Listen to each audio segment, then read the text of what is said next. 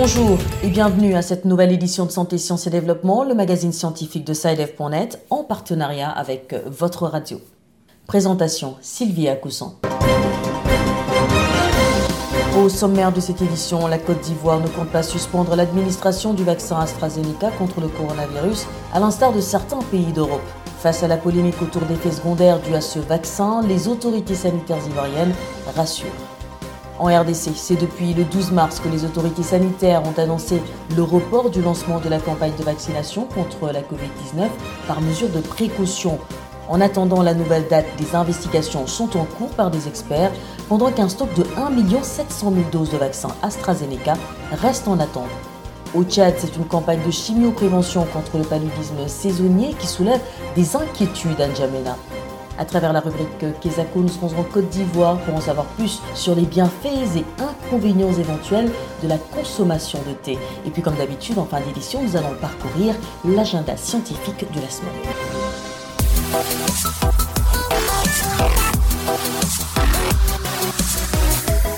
En Côte d'Ivoire, les autorités entendent poursuivre la campagne de vaccination à l'AstraZeneca contre la Covid-19.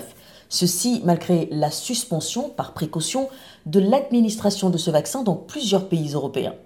Face à la polémique autour d'éventuels effets secondaires dus à ce vaccin, les autorités sanitaires du pays se veulent rassurantes. Les explications de notre correspondant Mamadou Traoré à Abidjan.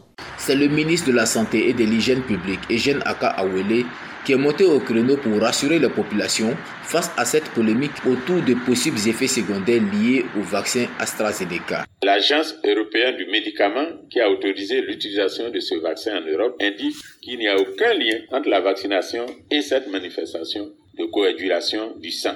Par ailleurs, le vaccin utilisé en Côte d'Ivoire ne provient pas de la même usine de fabrication que le vaccin utilisé dans les pays européens euh, concernés. D'ailleurs, le gouvernement entend vite augmenter le point de vaccination pour pouvoir atteindre plus de monde.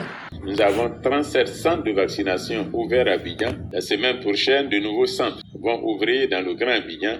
Par ailleurs, 13 centres de vaccination sont ouverts dans les différents casernes et sont fonctionnels. La Côte d'Ivoire n'a pas encore enregistré d'effets secondaires graves liés au vaccin. Toutefois, des mesures de surveillance, notamment de pharmacovigilance, sont mises en œuvre par le ministère de la Santé et des Hygiène publique pour détecter toute éventualité de survenue d'effets secondaires. Depuis le 1er mars 2021, date de démarrage de la vaccination anti-Covid en Côte d'Ivoire, ce sont quelques 10 700 personnes qui ont été vaccinées contre la maladie. Le pays, qui fait face depuis janvier à une hausse fulgurante des nouvelles contaminations, veut à terme vacciner au moins 70% de sa population.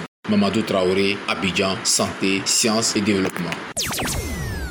En RDC, Toujours dans le cadre de la Covid-19, c'est également par mesure de précaution que les autorités sanitaires ont annoncé le 12 mars le report du lancement de la campagne de vaccination à l'AstraZeneca. En attendant la nouvelle date, des investigations par des experts sont en cours et l'objectif est de vérifier l'existence ou non d'une relation de cause à effet entre l'administration du vaccin et la survenue de troubles de coagulation sanguine. Pendant ce temps, un stock de 1 700 000 doses de vaccin AstraZeneca reste en attente dans un entrepôt à Kinshasa. Les détails avec Bertrand Mayumbu. Arrivé le 2 mars sur le sol congolais, un lot de 1 700 000 doses de vaccin AstraZeneca est stocké dans un entrepôt de plus ou moins 1000 mètres carrés prêt pour être utilisé. Quatre provinces étaient déjà ciblées dans la ville de Kinshasa, y compris le groupe d'individus prioritaires devront être vaccinés en premier lieu. Que faut-il comprendre de lors du report de la date du lancement de la vaccination contre le coronavirus? Eteni Longondo, le ministre de la Santé congolais. Le ministère de la Santé est informé que par mesure de précaution, quelques pays de l'Union européenne ont suspendu temporairement l'utilisation d'un lot spécifique de vaccins AstraZeneca sur la base de rapports notifiant des troubles de coagulation sanguine chez des personnes ayant reçu le vaccin de ce lot particulier. À ce stade, la relation de cause à effet entre l'administration du vaccin AstraZeneca et la survenue de troubles de coagulation sanguine n'est pas formellement prouvée. Une investigation est actuellement menée par des experts. Par mesure de précaution, il a été décidé du report de la date du lancement de la vaccination en République démocratique du Congo. La nouvelle date sera annoncée incessamment. Entre-temps, le Comité consultatif mondial de l'Organisation mondiale de la santé sur la sécurité des vaccins, GACVS, examine systématiquement tous les signaux de sécurité vaccinale et préoccupations liées à la sécurité du vaccin Covid-19, enfin d'alerter l'OMS en cas d'éventuels problèmes. Kinshasa, Bertrand Mayumbu pour Santé, Sciences et Développement. Au Tchad, le ministère de la Santé publique a lancé le 28 février une chimioprévention contre le paludisme saisonnier.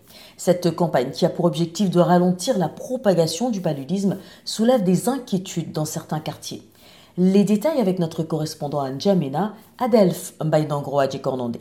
Ce sont les dix arrondissements de la ville d'Injamena qui sont pulvérisés depuis plus de deux semaines. Le ministère de la Santé publique et de la Solidarité nationale a lancé le 28 février une opération de pulvérisation. L'objectif de cette chimioprévention est d'endiguer la prolifération du paludisme. Mais dans certains quartiers de la capitale tchadienne, des inquiétudes grandissent. Entre tout fréquent et le rhume, les habitants craignent d'autres infections. C'est le cas de Djimadngar Innocent, un habitant de Moxa, l'un des quartiers les plus mouvementés d'Injamena.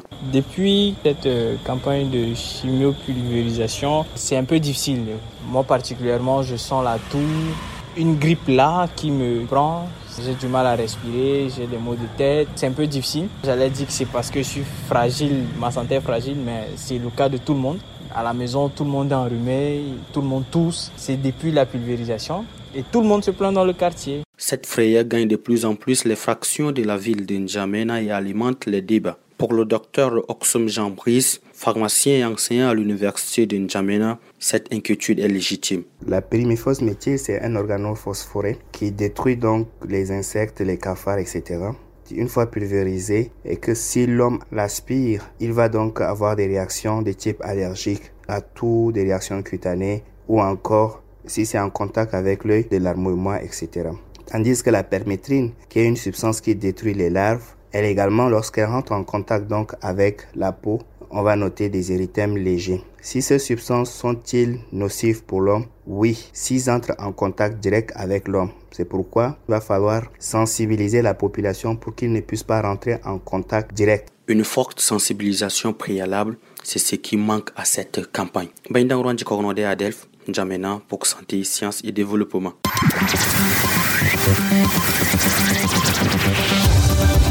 Kesako, qu'est-ce que c'est Vos questions à la rédaction, les réponses de nos experts.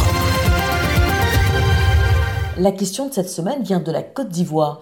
L'auditeur voudrait en savoir plus sur les bienfaits et inconvénients éventuels de la consommation du thé. Nous l'écoutons. Bonjour, Saïdef.net. Je m'appelle Doumbia Seydou Badian. J'habite en Mont, en Côte d'Ivoire. De nombreuses personnes s'adonnent de plus en plus à la consommation du thé. Alors je voudrais savoir quels sont les avantages du thé pour l'organisme, quels sont les risques pour les personnes qui n'en consomment pas. Une trop fréquente consommation de thé n'est-elle pas dangereuse pour l'organisme? Merci.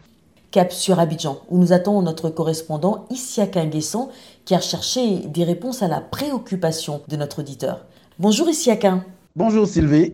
Vous êtes notre correspondant à Abidjan. Quelle réponse avez-vous obtenue à la question de notre auditeur? Pour répondre aux préoccupations de notre auditeur, Dr Sablé Parfait Stéphane, spécialiste de santé publique et médecine communautaire, médecin au service de nutrition à Abidjan, a été sollicité par Saïdef.net. Il faut noter que c'est la boisson qui est la plus consommée dans le monde après l'eau. Pour pouvoir parler de ses avantages, il faut déjà savoir que contient le thé. Le thé est composé majoritairement par l'eau. Or, l'organisme a besoin d'eau pour fonctionner. Donc, quelqu'un qui va boire du thé va apporter de l'eau à son organisme. Et ça, ça va aider l'organisme à pouvoir faire ses échanges, tout ce qui est réaction chimique à l'intérieur du corps, à pouvoir bien fonctionner. En dehors de l'eau, nous avons les sels minéraux.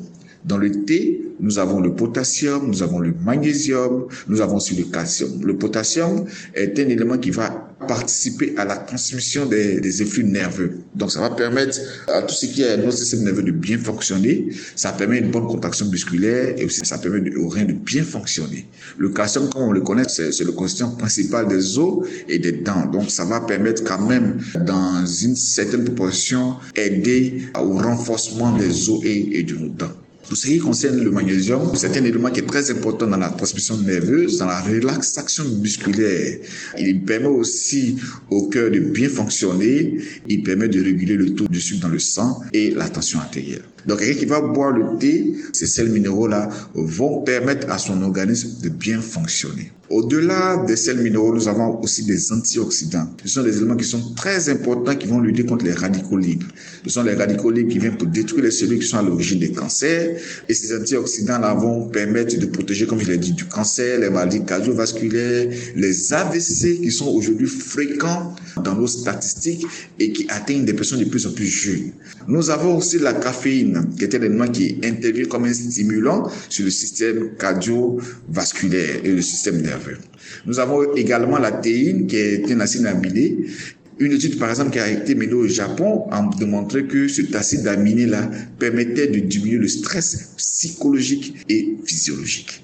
Donc celui qui boit le thé va apporter ces éléments-là et aura tous ces bienfaits. Maintenant, comme le thé en général il est fait à une certaine température, cette température va nous permettre d'avoir quand même une très bonne digestion. En général, les boissons chaudes permettre au, système digestif de pouvoir bien fonctionner. Ça va éviter les constipations, tout ça. Mais il faut dire que euh, il y a une règle qui dit tout est poison, rien n'est poison, seule la dose fait le poison. Même l'eau, si on la boit de façon exagérée, on peut avoir des conséquences. Donc c'est la même chose aussi pour le thé. Normalement, deux, trois, parfois on peut aller jusqu'à cinq tasses par jour. Mais si on va au-delà, qu'on prend de façon constante, il peut y avoir quand même des risques. Et en général, les risques, dans les constituants du thé, nous avons par exemple les tanins. Les tanins sont les éléments qui vont venir empêcher l'absorption du fer. Or, le fer est un élément qui est très important dans la synthèse des hémoglobines. Donc, si on boit trop du thé, on va empêcher l'absorption de ce fer-là et on risque d'être anémié. On a aussi certains inconvénients au niveau de la sphère buccale. Ça peut jaunir les dents. Voilà. Voilà, Sylvie, les réponses de Dr Sablé Parfait Stéphane, spécialiste de santé publique et médecine communautaire, médecin au service de nutrition à Abidjan, qui répondait aux préoccupations de Seydou Doumbia de Mans sur les impacts de la consommation de thé. Merci, Isiaka. Je rappelle que vous étiez en ligne d'Abidjan, en Côte d'Ivoire. Si vous aussi souhaitez nous adresser une question, une seule chose à faire, appelez, écrivez ou laissez un message vocal au numéro WhatsApp suivant, le plus 221 77 846 54 34. Je répète, le 77 846 54 34. Votre question, vous pouvez aussi nous la poser par email. L'adresse email c'est celle-ci, podcast.sidev.net. Podcast s'écrit P-O-D-C-A-S-T et SciDev s'écrit S-C-I-D-E-V. Je répète, podcast.sidev.net. Vos questions et commentaires sont attendus à ces différentes adresses à tout moment de la journée. L'agenda. C'est l'heure de feuilleter l'agenda scientifique de la semaine avec Bilal Taïrou. Bonjour Bilal. Bonjour Sylvie, bonjour chers auditeurs. Fidèle au rendez-vous, quels sont les événements scientifiques que vous avez retenus pour cette semaine? À l'agenda cette semaine, retenons tout d'abord deux événements organisés par l'AUF, l'Agence universitaire de la francophonie. Il s'agit dans un premier temps d'une conférence en ligne organisée autour du thème de la COVID-19, plus précisément comprendre les variants, leurs conséquences épidémiologiques et les répercussions sur les vaccins. C'est une initiative de la conférence internationale des doyens des facultés de médecine d'expression française et la date retenue est le 27 mars 2021 à 15h heure de Paris. La conférence est bien évidemment ouverte à tous. Et quant au second événement, eh il s'agit d'un webinaire sur la santé publique sur le thème la prise en charge des envenimations par morsure de serpent dans les pays à revenus faibles ou intermédiaires. Il se tiendra le jeudi 8 avril 2021 à 12h temps universel. Pour suivre ces deux conférences en ligne, rendez-vous sur le www.auf.org. Puis enfin Sylvie, retenons que du 29 au 31 mars 2021 se tiendra sur Zoom le quatrième congrès panafricain de l'horticulture. Initialement prévu se tenir à Dakar, dans la capitale sénégalaise, le congrès a finalement opté pour un format virtuel au regard de la crise sanitaire. Pour avoir plus de renseignements, les personnes intéressées peuvent envoyer un mail à l'adresse info.aahc2020.org. Voilà, ce sera tout pour cette semaine, Sylvie. Merci Bilal. Mesdames et messieurs, c'est la fin de cette édition de Santé, Sciences et Développement que je vous remercie d'avoir suivi. Rendez-vous la semaine prochaine, même heure, même fréquence. D'ici là, portez-vous bien. Cette émission est disponible en podcast sur le site sidev.net/fr. Cette émission a été réalisée sur financement du CRDI, le Centre de recherche pour le développement international, un organisme public canadien. Le CRDI investit dans le savoir, l'innovation et les solutions afin d'améliorer les conditions de vie dans les pays en développement.